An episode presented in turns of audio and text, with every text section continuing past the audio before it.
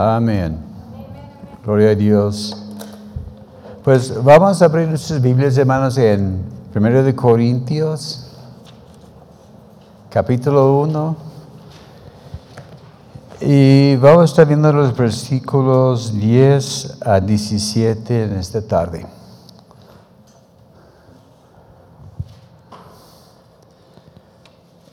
Vamos a estar viendo un tema, algo interesante en esta noche, unidad en la iglesia. ¿Cuántos creen que la unidad es importante? Es de suma importancia, ¿verdad? Y vamos a estar viendo que la iglesia de Corinto nos puso un ejemplo no diría que es un ejemplo digno de seguir, pero nos da consejos de cómo podemos ser una iglesia unida y una iglesia que va a ser de, bendición. Pues vamos a orar para comenzar, hermanos, y vamos a estar viendo así en segmentos nuestra lectura del día de hoy. Señor, gracias te damos por tu palabra en esta tarde, gracias te damos por este tiempo y pedimos que nos guíes en estos momentos. Gracias, Señor, por mis hermanos presentes, los que van a estar escuchando la grabación después.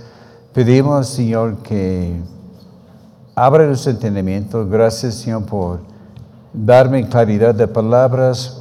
Unge mis labios, mis palabras y gracias, Señor por todo que vamos a aprender en esta tarde en nombre de Cristo Jesús. Amén. Gracias a Dios. Amén. Bueno, como cuando comenzamos con este epístola de 1 de Corintios, ya vimos que iba a ser un poquito diferente de cómo era romanos, ¿verdad? Y, estamos viendo que algo de la iglesia de Corinto fue una iglesia que Pablo fundó. Lo diferente es que allá en Roma Pablo escribió la epístola de romanos antes de visitar a Roma. Pero en este caso, él llegó estableció la iglesia allá en Corinto, estuvo allá como un año y medio. Y, vimos que Corinto era una ciudad grande, era una gran metrópoli. Puedo decir que quizás es algo como en nuestra ciudad de Guadalajara. Como aquí hay una mezcla de, culturas, gente de, de todas partes como la otra vez y dije, a ver, ¿cuántos son tapatíos? Yo pensé que iba a ser muy pocos, pero la mayoría me hicieron mentiroso. Pero por lo general, en, la, calle o aquí en esta ciudad hay muy pocos que son nacidos aquí en Guadalajara. Y, vemos que aquí hay una mezcla de, culturas Vemos que hay, mucha influencia de los eh, indígenas que, nos rodea y es, una mezcla tremenda, de, es un mundo en, sí, ¿verdad? Así era Corinto. Y como vimos ah, hace ocho días que esta iglesia fue una iglesia agradecida, una iglesia con de mucha bendición Vimos que era bendecido con la palabra de Dios, el mensaje que los llegó, ¿verdad?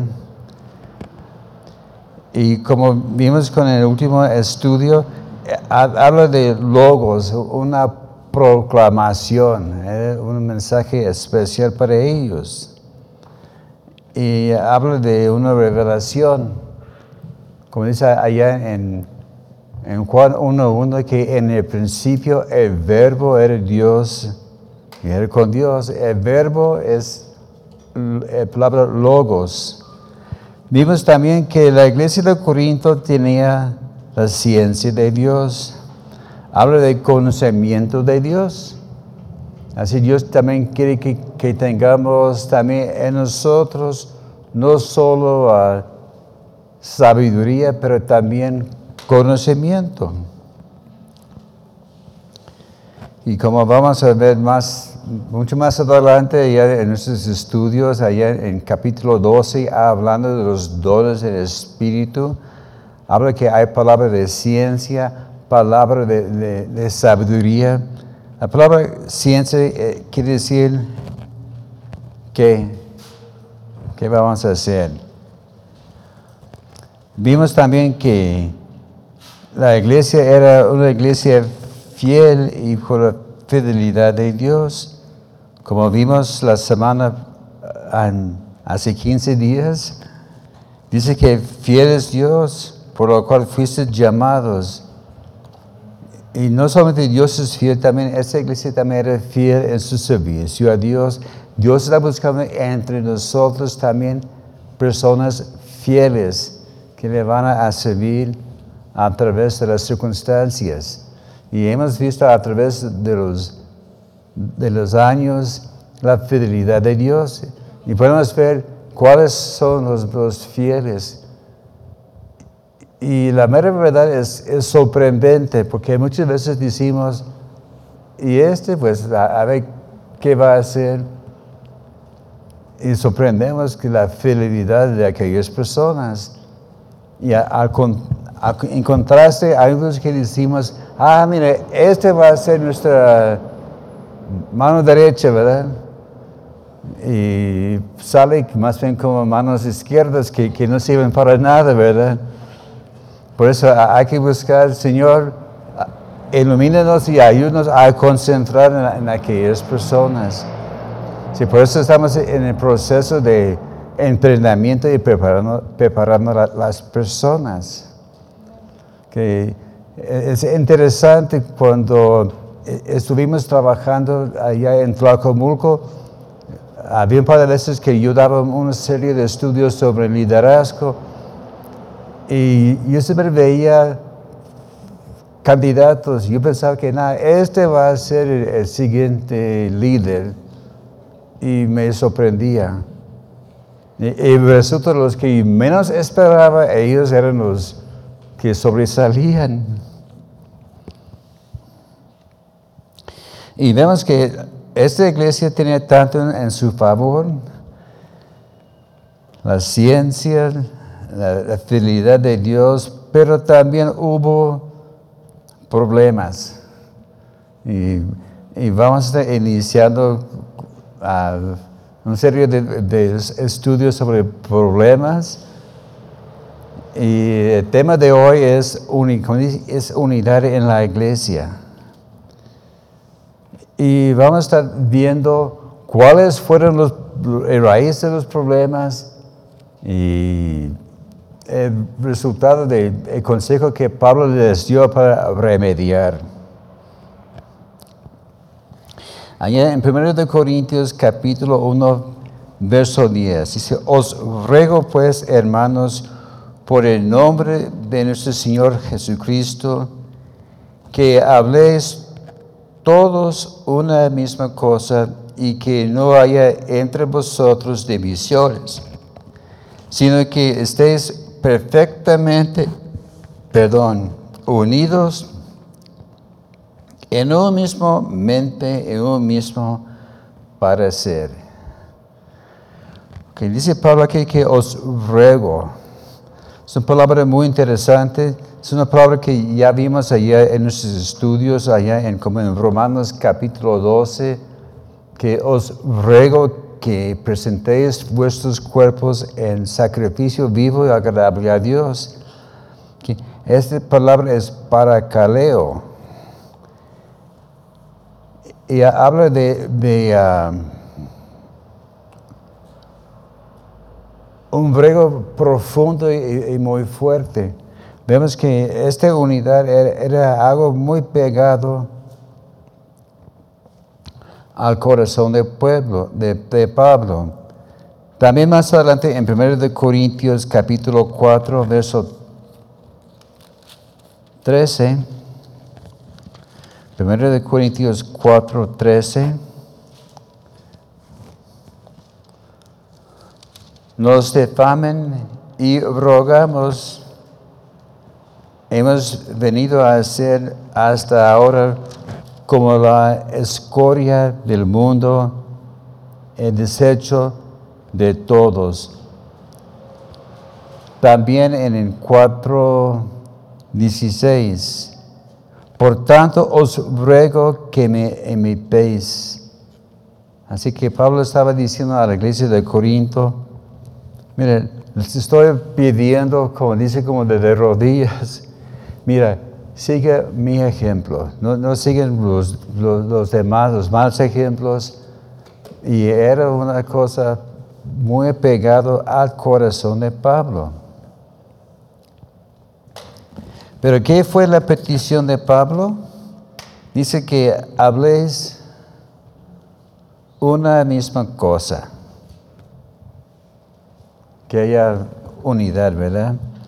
En la Biblia de las Américas dice que, que todos os pongaos de acuerdo.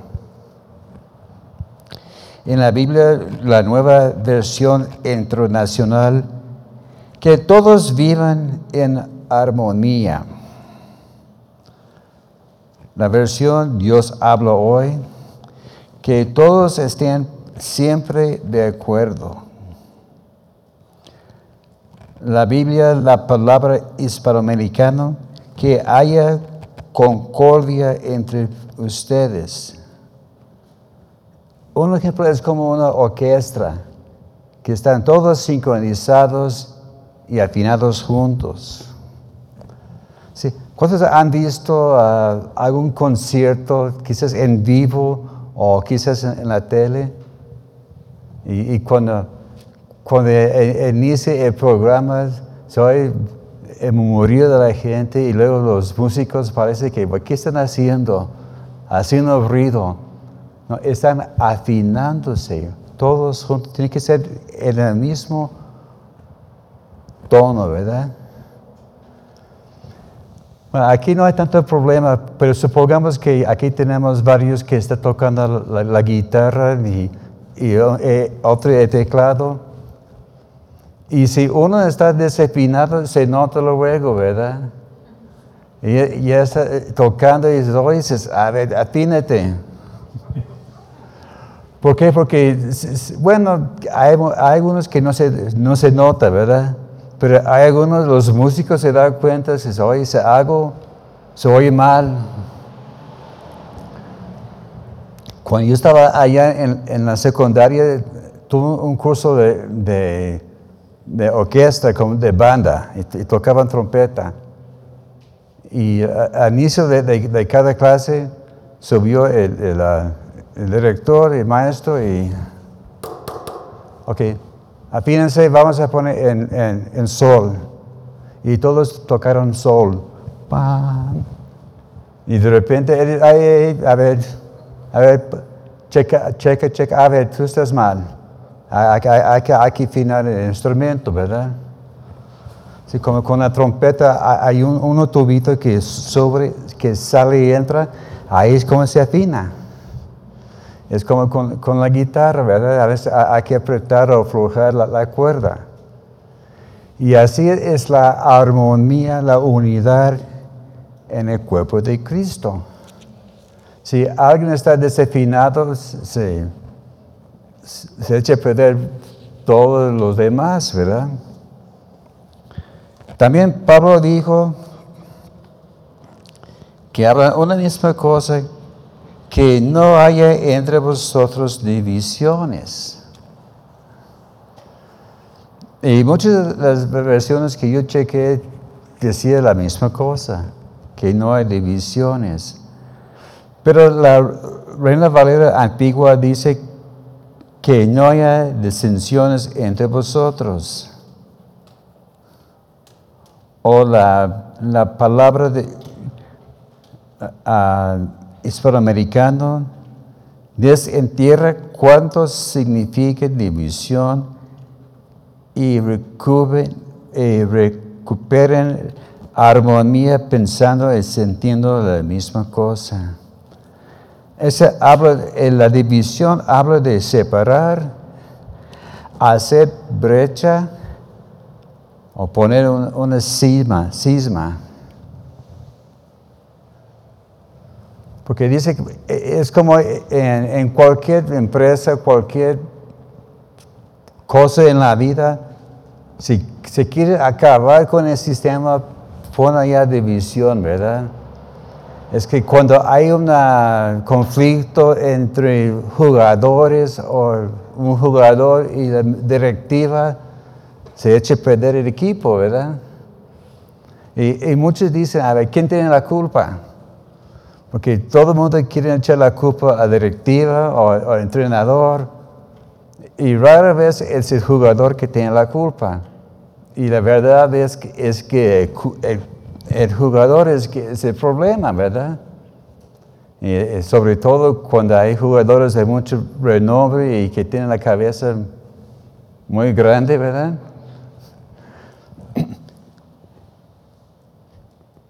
También Pablo dijo su siguiente petición, que no hay divisiones, sino que estén perfectamente unidos en un mismo mente, un mismo parecer.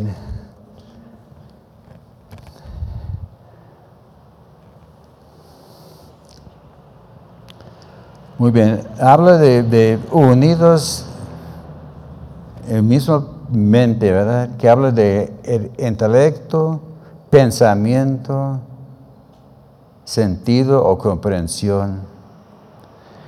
La Biblia de las Américas dice que estén eternamente unidos. La nueva versión internacional que se mantengan unidos en un mismo pensar, ¿verdad? Y que recuperen la armonía. Que tienen el mismo parecer, que habla que tenemos la misma opinión, acuerdo, propósito, juicio y voluntad. Un mismo propósito y pensando y sintiendo la misma cosa. Veamos allá en Juan capítulo 17,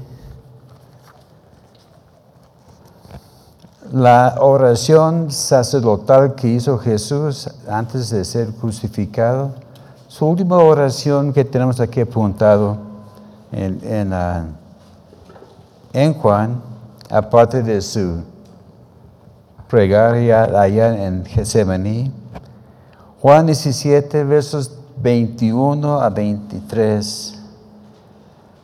Para que todos sean uno, como tú, oh Padre, en mí y yo en ti, que también ellos sean uno en nosotros, para que el mundo crean que tú me enviaste. La gloria que me diste, yo les he dado, para que sean uno, así como nosotros somos uno. Yo en ellos y tú en mí, para que sean perfectos en unidad, para que el mundo conozcan que tú me enviaste y que los que has amado a ellos, como también a mí me has amado. Dice que la unidad es el gran testimonio, ¿verdad? Que seamos unos que estamos de acuerdo, ¿verdad? Y así la gloria del Padre va a brillar en nosotros, ¿verdad? Allá en, en primero de Juan habla que esa es la distinción de, de los cristianos que se aman unos a otros, ¿verdad? Porque hay muchas religiones que hay en el mundo, pero la distinción o la decisión que el cristiano debe tener es que hay amor los unos con los otros, ¿verdad? Por desgracia, hay, hay casos que decimos, no, este hermano me, me choca, ¿verdad? Yo recuerdo que había alguien que dijo una vez, el, el Cristo en mí ama el Cristo que hay en ti. ¿Ese es verdadero amor? Bueno, piénsalo, ¿verdad? El Cristo en mí ama el Cristo que hay en ti. Pero no habla de un compromiso, ¿verdad? Debe ser, hermano, yo te amo. Punto, ¿verdad? Porque algunos usan este como pretexto para, para no convivir con, con su compañero, ¿verdad? Por desgracia parece. Que nuestro segundo punto va a ser el base de las divisiones. En, otra vez en 1 Corintios capítulo 1, versos 11. Porque he sido informado acerca de vosotros, hermanos míos, por los de Chloe, que hay entre vosotros contiendas. Vemos que a pesar de los conflictos, los, problemas, Pablo decía, hermanos míos, es que dice, ¿sabes qué? A pesar de lo que está pasando, todavía les quiero, ¿verdad? Entonces, yo quiero mantener esta unidad, esta comunión con ustedes. Pero hay problemas, ¿verdad? Dice un informe de los de Chloe. Bueno, el nombre Chloe significa hierba o un brote verde. Habla de algo que, que tiene vida. Y aparentemente esa persona, ese Chloe o su familia eran muy conocidos, no eran una fulana que vino por allá, muchos la conocían muy bien. Y no hay certeza que si era de, de Corinto o si ella vivía en Éfeso donde Pablo, donde Pablo escribió esta epístola. Pero de todas formas era un contacto entre Pablo y la iglesia de Corinto. Así que los dos, había un enlace en común entre ellos. Pero la cosa es, por desgracia, el mal reporte salió fuera de la iglesia y ahí presentó el problema. Como, como va el, famoso dicho, la ropa sucia se lava en casa, ¿verdad? Y, y, ellos, en lugar de estar lavando la ropa en casa, arreglando el problema entre ellos mismos, le divulgaron. Y, como también va otro dicho que se pusieron sus trapos al sol, así que todo el mundo sabía de, este conflicto. Algunos creen que quizás este Chloe era la esposa de Estefanas. Es una persona que vamos a ver poquito más adelante. Era un compañero fiel de Pablo, un fiel miembro allá en, en Corinto. Puede ser también que era madre de Fortunato y Acacio, que vemos en 1 Corintios 16, 17 son personas que Pablo estaba saludando al final de la epístola. Eran personas claves en, la iglesia. Pero hay algo interesante. Cuando algo pasa mal en la iglesia, no se queda oculto, ¿verdad? Como vemos que cuando la iglesia hace cosas grandes para la sociedad, noticias, ni pela, ¿verdad? No se da cuenta. Pero cuando pasa algo mal, como lo que pasó con unas personas que tienen su iglesia aquí más adelante, aquí pasando la, la calzada, ya sabe quién, ¿verdad? La luz del mundo. E-, ese señor metió un lío y todo el mundo se dio cuenta. No solo aquí, en todo el mundo. Era una, flash informativo de que todo el mundo se dio cuenta que fulano está de la luz del mundo y nos, también echa a nosotros en el mismo grupo, por desgracia. Pero vemos que había problemas en esta iglesia, pero Pablo sabía de muchos de esos problemas. En 1 Corintios capítulo 7, verso 1, dice, en cuanto a las cosas que me escribiste, bueno les será el hombre no tocar mujer. Así que dice que Pablo, que la iglesia de Corinto había comunicado con Pablo de, ciertos problemas que había en la iglesia. Y a mí me hace interesante que ellos estaban hablando con Pablo de ciertas cosas no, sabemos con certeza todo lo que discutía en esta carta, pero qué interesante que no decían nada en absoluto sobre las divisiones. Es como cuando hay un asunto y cada quien quiere poner la punta de vista que les conviene, ¿verdad?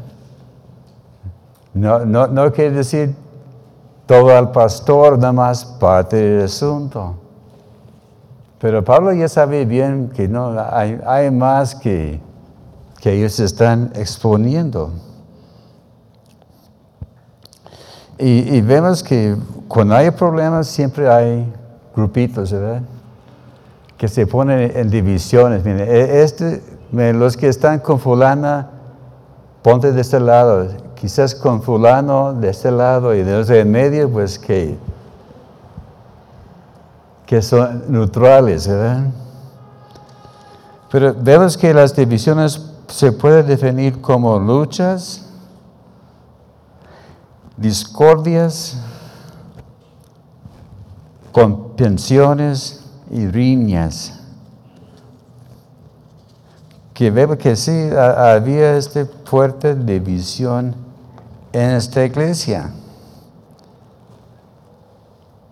Y a veces me imagino que algunos que querían ahorcar a Chloe por lo que ella hizo, ¿verdad? Se sabe, ¿por qué te metiste en nuestros asuntos? Pero e-, era para el bien de, de ellos. Entonces vamos a ver ahora las razones por las divisiones. Ah, en los versículos 12 y 13. Quiero decir que cada uno de vosotros dice, yo soy de Pablo y yo soy de Apolos y yo soy de Cepas y yo soy de Cristo.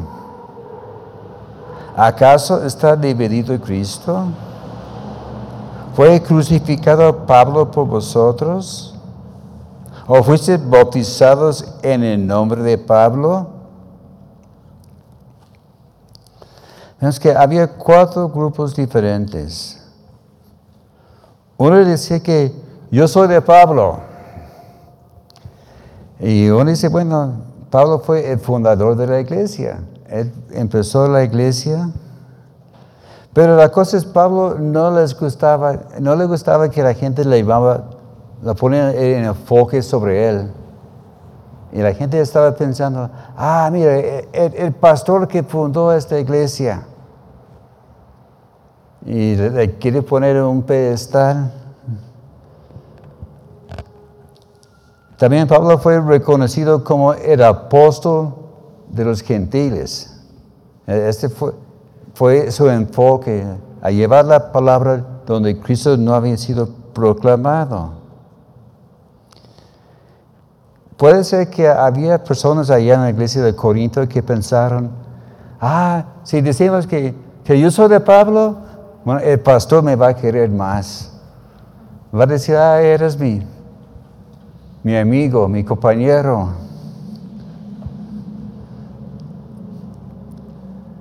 Había otro grupo que decía, mire, yo soy de Apolos. ¿quién fue Apolos? Bueno, vimos a, él allá en, en, Hechos capítulo 19. muy interesante como él entr- entró en la, en la historia.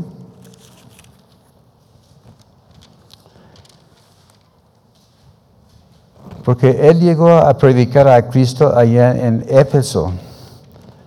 Pero había detalles de, su enseñanza. Y Aquila- Aquilas y Priscila le ayudaron. Y la cosa se dieron cuenta de que Apolos era poderoso en, en palabra, muy elocuente. Y pues la gente fue atraída a él, ¿verdad? Que, ah, mira, este hermano sí sabe predicar. Tiene, fluye esta palabra y su palabra parece como, como mantequilla, ¿verdad? Y decía, ah, a mí me gusta cómo predica este hermano. Porque hay gente así que, que hay gente así que también busca a una iglesia, ah, me gusta cómo predica este hermano. Porque hay uno que, dice, no, aquí no, porque el hermano predica demasiado. bueno, bueno, yo eché piedras a mí mismo. bueno. Pero vemos que, que, que Apolos tuvo facilidad de palabra, fluía las palabras de- de su boca. Y la gente decía, ay, este hermano es muy inteligente. Porque hay algunos hermanos que batallan para expresarse.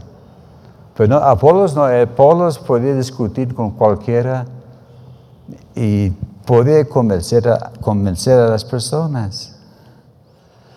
Y puede ser que este grupo que dice que yo soy de Apolos eran los más intelectuales, los más listos.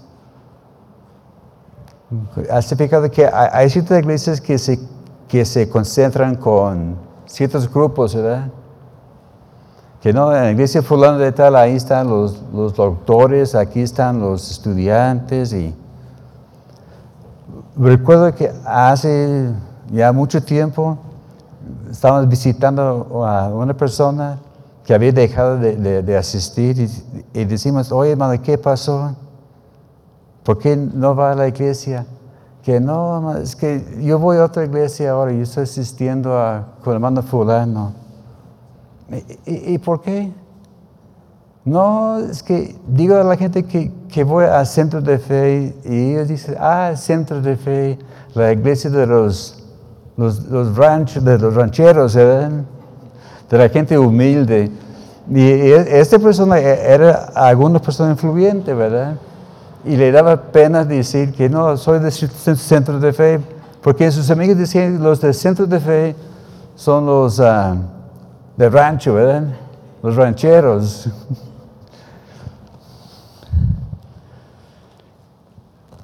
También había otro grupo que decía, yo soy de Cephas. A ver, ¿quién, quién fue Cephas? ¿Algún voluntario? Bueno, el, el pastor sí sabe. Ok. Cefas es Pedro, el apóstol Pedro. Cefas es, es su nombre arameo, ¿verdad? Es como si alguien decía Esteban o se dice Steve. Pues, ¿Cuál es? Es, es la misma persona, ¿verdad? Como ahí donde vamos a la carnicería, me, me conocen como Steven, como mi, mi nombre en, en- en inglés. Entonces, Cefas era el apóstol Pedro. Y vemos que las personas más conservadoras fueron atraídas a, a Pedro por sus raíces. Fueron traídos a él por ser el apóstol de Jesús. Y también Pedro fue también reconocido como el apóstol a los judíos. Ahí estaba el contraste de, Pablo. Pablo se enfocaba en, los gentiles y Pedro en, en los judíos. Como vamos a ver en Gálatas capítulo 2, versos 7 a 10. Gálatas capítulo 2, versos 7 a 10. Antes, por el contrario, como vieron que me había sido encomendado el Evangelio de la incircuncisión como a Pedro de la circuncisión. Pues el que actuó en Pedro para el apostolado de la circuncisión, actuó también en mí para los gentiles. Vemos que ahí estaba este acuerdo entre Pedro y Pablo. Y había otro grupo que decía, yo soy de Cristo. Y dice que no, yo no me enfoco en los hombres, yo voy al, al mero mero. Esas personas, ellos esperaban la gloria prometida de reino de, de Mesías. Y ellos no tenían nada que ver con las personas que seguían a los hombres. Y puede ser que ellos creían que eran los más espirituales, ¿verdad? Dice, ah, ustedes carnales, ustedes piensan en los hombres. Aunque sea Pedro o Cetas o que sea Pedro, Pablo o Apolos, nosotros somos de Cristo. Entonces, la gran pregunta de un millón de dólares. ¿Quién tenía la razón?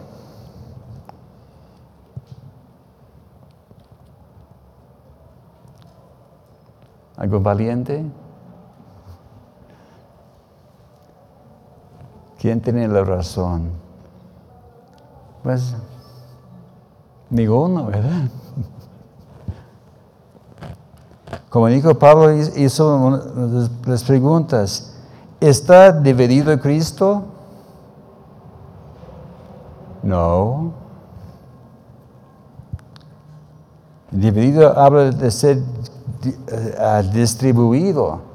aquí tenemos eh, eh, un grupo y estamos distribuyendo por aquí, por acá, por allá, haciendo en lugar de un solo cuerpo muchos cuerpos. Pablo dijo, ¿fue crucificado Pablo por ustedes? No. ¿Fuisteis bautizados en el nombre de Pablo? No. Vamos a ver un poquito más de esto en el siguiente paso. El clave de nuestro mensaje es Cristo, no el mensajero, ¿verdad? Ahí estaba la, confusión que tienen los de la, iglesia de Corinto. Ellos estaban enfocando en el mensajero. Bueno, como los que tienen experiencia tratando con las personas siempre dicen, ah, hermano, ora por mí porque usted está más cerca de Dios. Así, sí, hemos visto, ¿verdad? mira, yo soy igual de cerca de Dios que, que tú. Dices, ahora tú.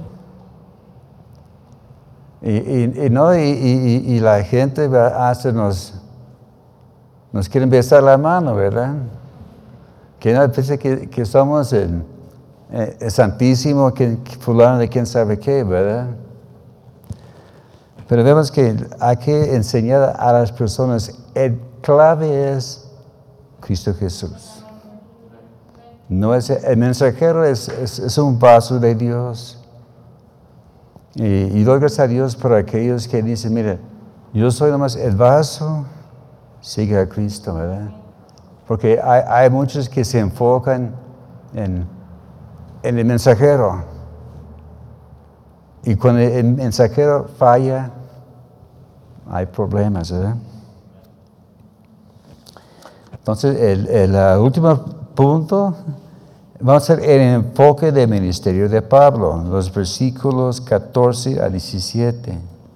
Entonces, doy gracias a Dios que a ninguno de vosotros he bautizado, sino a Crispo y a Gallo, para que ninguno diga, fuiste bautizados en mi nombre. También bauticé a la familia de Estefanas. De los demás, no sé si he bautizado a, otra a otro, pues no me envió Cristo a bautizar, sino a predicar el Evangelio, no con de palabras para que no se haga vana la cruz de Cristo.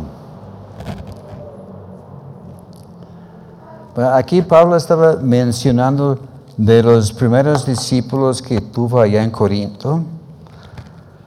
Habla de, de Crispo, que vimos allá en Hechos capítulo 18, verso 8, cuando estaba allá en Éfeso. Era el principal de la sinagoga. Dice que Pablo le, le bautizó. Gallo también que era en Hechos 19, 29, vemos que era un compañero de Pablo y más adelante le seguía en muchos de, sus viajes misioneros. Y los que vivían aquí en Corinto eran Estefanas. Aparece aquí en, en este capítulo 1, verso 16. También al final de la epístola, en el capítulo 16, versos 15, 17 y 24. Pablo otra vez haciendo referencia a Estefanas y a su casa. Ok, Estefanas, el nombre significa coronado. Entonces, si, si quieres saber qué significa Estefanas o Esteban, es, coronado, de, de una corona. Así que tiene un, nombre muy digno, ah, de, muchos significados su nombre. Pero Pablo dijo, Cristo no me envió a bautizar. Entonces, el bautizando no era su, ah, su enfoque. Digamos que no era el, su mera mole, ¿verdad? Y Pablo no está diciendo que, mire, el bautismo no importa, ¿sí? El bautismo es de suma importancia. ¿Sabes que el bautismo tiene el simbolismo que estamos enterrando el hombre viejo? Sepultamos en las aguas y cuando se levanta, se levanta una nueva criatura. Y, vemos que, que, dice allá en el gran, gran comisión en Mateo 28, 18 a 20. Toda potestad me ha estado en los cielos en las tierras. Por tanto, ir a ser discípulos, bautizándoles en el nombre del Padre, Hijo y del Espíritu Santo. Así que el bautismo es clave en la vida cristiana. Porque sin bautismo no hay no hay evidencias que, algo pasó, ¿verdad? Claro, uno puede ir al cielo sin ser bautizados, pero si no está bautizado, ese va a ser un impedimento en, el testimonio de uno, ¿verdad? Entonces yo, yo digo, muy bien, ¿quién bautizó a Pablo? No dice, ¿verdad?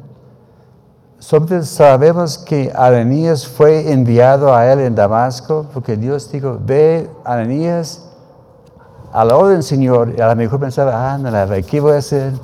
Ve, habla de este Saulo. Ay, Señor, mire, eh, ¿no sabes quién es él? Vino aquí para llevarnos presos, nos, quiere matar. ¿Y quieres que, que yo vaya? Y digo, ve porque es es un instrumento para mí. Puede ser que el mismo Ananías bautizó a Pablo. No, no nos tiene registrado, pero es una suposición, ¿verdad? Yo creo que es válido mi, mi punto de vista, ¿verdad? Pero la, cosa es, ¿cuál es el, problema con el bautismo? Porque hay, grupos que enfatizan, a ver, ¿cuántos bautizaron en, la- el mes pasado. Hay iglesias que tienen su registro. Ah, fallaste porque tu cuota de, de bautizados es, es- X. Y fallaste. Así que nos, nos debes más discípulos. Y no, el pobre pastor muchas veces está encargado de hacer todo el trabajo. Cuando eh, cuando es nueva la obra, sí, es, es obvio que el pastor es el único disponible.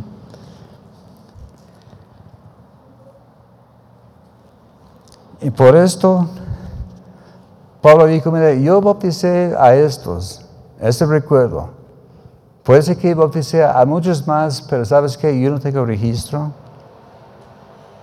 Porque hay iglesias que dicen, mira, aquí estamos los registros desde 1958, han sido bautizados tantos, ¿verdad? Y tienen el registro.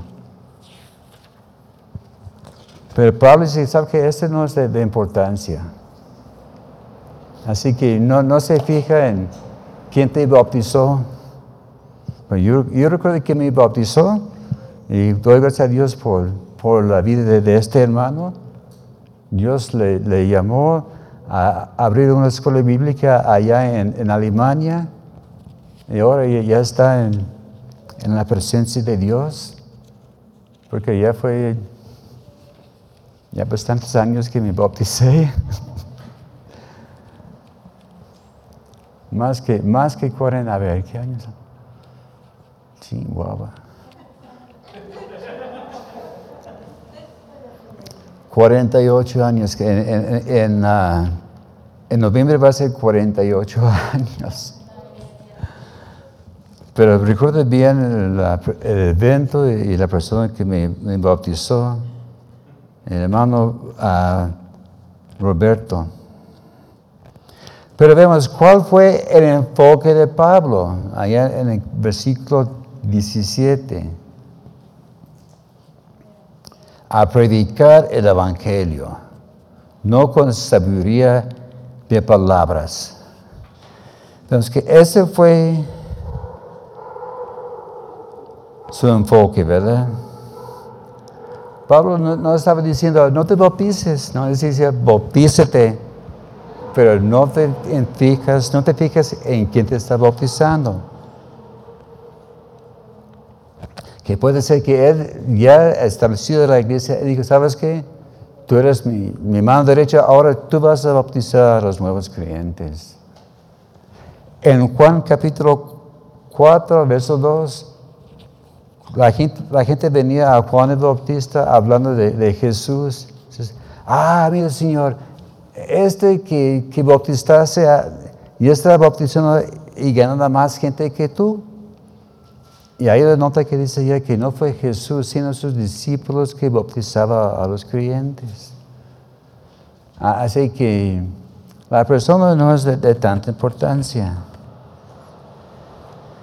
Pero Pablo dijo, Él me envió a predicar el Evangelio. Eso es proclamar las buenas nuevas de salvación. Y dice que no fue con sabiduría de palabras. Con esa, vamos a ver más adelante, dice que la sabiduría de Dios es tonterías para los hombres, que no se concuerdan. Y vemos que Pablo era muy sabio, muy, muy inteligente. Él podía sorprender a las personas con su facilidad de palabras y sus conocimientos. Él conocía la Biblia mejor que casi cualquier otro, ¿verdad? Pero la cosa es el enfoque en cuanto a la sabiduría es, es como la filosofía de los griegos. Los griegos tenían sus dichos y pensaban, ay, qué sabios son. Recuerdo que me iba a, inscribir en una universidad, estaba viendo los cursos que ofrecía. Mire, yo quería enfocarme en ah, psicología, porque yo quería ser un psicólogo ah, clínico, ¿verdad? Pero siempre tiene el segunda opción, ¿verdad? Yo vi allá y me llamó la atención, ah, filosofía. ¿Puede imaginar cómo me hubiera quedado? Psicólogo por un lado y filósofo por el otro. Dices, ay, hijo, pues, tenía apenas de, cumplir 18 años. Imagínense cómo hubiera salido yo de, loco si me hubiera sobrevivido. Pero la sabiduría de los hombres así es. Son cosas vanas. Y dan, vueltas y la gente, ah, es cierto. Y, ni sabe lo que ha dicho. Pero puede ser que este fue el fuerte de Apolos. Apolos sabía bien las palabras de Dios. Aquila y Priscila le enseñaba, le corrigía donde había errores en, sus enseñanzas. Dice que era elocuente. La gente quedaba así con la boca abierta, escuchando y todo el tiempo. Pero la cosa es, Pablo no pretendía contrarrestar sus sencillas enseñanzas con elocuencia.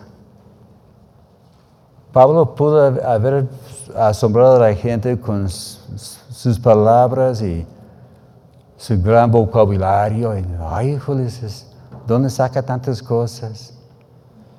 Pero dije, ¿sabes qué? Mantengo sencillo el mensaje.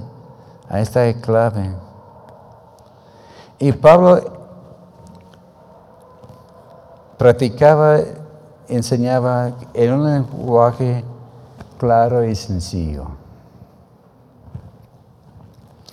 Había una vez cuando yo estaba, tenía muy poco tiempo en, el ministerio y con los otros compañeros estábamos comparando notas. Ay, madre, ¿qué, qué, ¿Qué te pareció ese mensaje?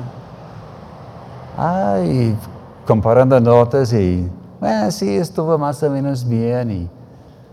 Y, todos quieren, ah, yo quiero predicar pura carne y así, pura palabra maciza, fuerte. Y eso es lo que yo quería. Yo quería, yo quería asombrar a la gente. Pero la cosa es, la sencillez es lo que gana la gente, ¿verdad?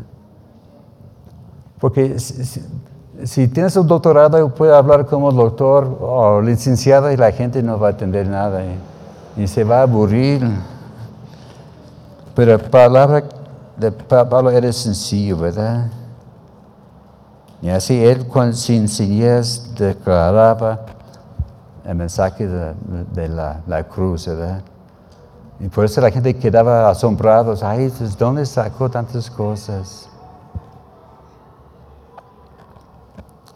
Como en inglés dicen, hay que tener la palabra de kiss, K-I-S-S, como beso, ¿verdad? ¿Qué quiere decir? Keep it simple, stupid. Hermano, ¿sí, hermano? Mantenerlo sencillo, sonso, ¿verdad? Para no decir estúpido. Así debe ser nuestro mensaje. Sencillo. Como alguien dijo una vez, mire, ve a la, multitud de gente y busca de los más pequeños y dirígete a esta persona. Predique en tal forma que un pequeño de 10 años lo puede comprender. Y este fue el mensaje de Pablo, ¿verdad? Pedro habla que no las enseñanzas de, Pablo fuertes y a veces la gente los mal entienden. Sí, había cosas fuertes que enseñaba Pablo, pero por lo general lo mantenía sencillo su mensaje. Así que también nosotros como Pablo debemos tener un mensaje bien enfocado. Sí, vamos a agarrar y vamos a enfocar y concentrar en el base de lo que vamos a estar enseñando. Cuando estamos compartiendo debe ser algo sencillo. Yo he visto a algunos que suben los camiones y ni, ni los entienden lo que está diciendo, ¿verdad? porque quieren ser muy elocuentes y, pues no, hay que ser simples, ¿verdad?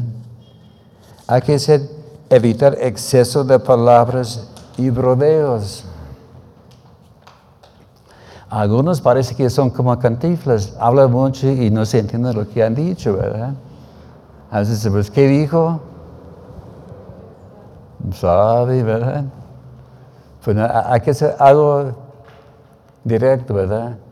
Porque hay, algunos, en lugar de ir de aquí por acá, quieren rodear toda la ciudad y, pues no, hace a punto, ¿verdad? A grano de, de lo que vamos a compartir. Porque si complicamos el mensaje, vamos a, a cansar a la gente, algunos lo vamos a, apagar. A veces la gente dice, oye, ¿por qué haces lo que haces? Y a veces es difícil decirles así en pocas palabras. Como tenemos un vecino que me, que me, me preguntó otra noche, oye, ¿por qué estás aquí y no con tu familia? Eh, era difícil explicarle que era un proceso de, de varios años. Y, aquí estoy. Pero a lo mejor estaba esperando algo más, más directo, pero era difícil, ¿verdad? Pero sobre todo hay que mantener la unidad y el amor los unos con los otros. Así que cuando Cristo predicaba, Él buscaba cosas sencillas que la gente puede comprender. Él no metía en cosas que la gente no le caía. Su mensaje se ofendía a muchos, pero grano al corazón de las personas. Así que nosotros, para ser una iglesia unida, Vamos a seguir las pisadas de Cristo, ¿verdad? Sí, estamos aprendiendo muchas cosas, cosas profundas, ¿verdad? se, me, se me disculpa mandar los domingos, a veces los mensajes están metiéndose en cosas profundas, ¿verdad? Y, que nos necesitamos saber. Pero la cosa es, cuando estamos compartiendo, hay que ser sencillos. Necesitamos lo profundo para poder comunicar mejor, más eficazmente el mensaje. Pero seamos una iglesia unida, que seamos uno, ¿verdad? Como dijo, como dijo Cristo, Señor, que sean uno como tú y yo somos uno. Amén. Señor, gracias te damos por tu palabra, gracias Señor por, porque nos amas Señor, queremos, quieres que seamos una iglesia unida Señor, que seamos un solo cuerpo. Gracias te damos Señor por la unidad que hay aquí en esta iglesia, esta congregación Señor. Señor, hemos pasado por algunas batallas, algunas dificultades. Pero podemos decir que gracias te damos porque hasta aquí tú nos has ayudado, Señor. Pedimos, Señor, que nos ayude, Señor, a echar a un lado las posibles diferencias que puede haber y que podemos, Señor, amarnos unos a otros, Señor. Gracias, Señor, por tu unción sobre el equipo el equipo ministerial, Señor, aquellos que estás preparando. Y ayúdanos, Señor, que, ayúdanos que podamos llevar un buen testimonio, no, no solo delante de la, gente aquí en, la, aquí en la iglesia, pero en esta ciudad. Y te daremos la honra y la gloria en nombre de Cristo Jesús. Amén.